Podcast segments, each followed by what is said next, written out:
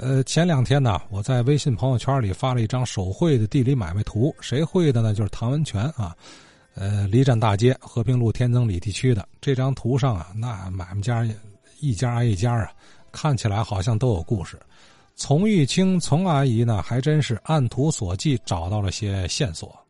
嗯，节目中唐文全先生发的天增南里、天增北里及到交通旅馆的图。我转给了我的好友孙美玲，因为她姐姐住在天增南里，是几十年的老住户了。我觉得准有故事说。果然，他给我回信儿了。那个永大拍卖行，就是他姐姐婆家开的，他公公名字叫于西九。公司合营后啊，拍卖行啊就都没有了，他公公就分配到滨江道委托店。工作了，我在途中呢又发现了一个文记车行。小时候总听家里人讲文记车行，但我不知道是什么地方，也从没问过。家里就我最小，从来没人拿我当回事儿。小孩不许多嘴多舌，大人说话也不能插嘴，也不能听。就这些规矩，让我好多事儿都不太明白。所以也许啊说的不太准确，希望听友啊。补充更正，我听我大姐曾跟我说过，咱家原来有汽车，经常和文记汽车行啊有交往。有一次，姐姐拿一张照片，是一辆黑色的那大鼻子的那个，在电影里才能看到的那个汽车，说这就是咱家的汽车。我小时候家里总来一位叔叔，家里人就让我管他叫嗯七伯，别人都叫他文记六掌柜的。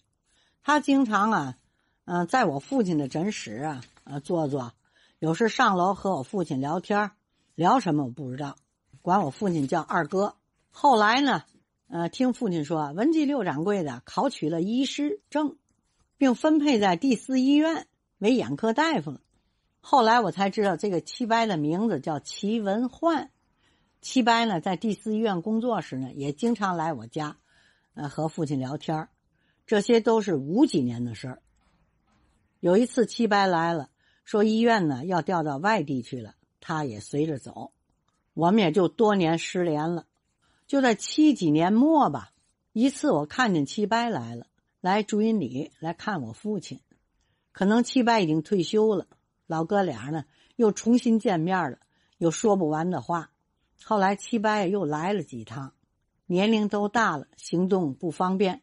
也就没再来。在解放前呢，家里有汽车，可能就要雇个司机吧。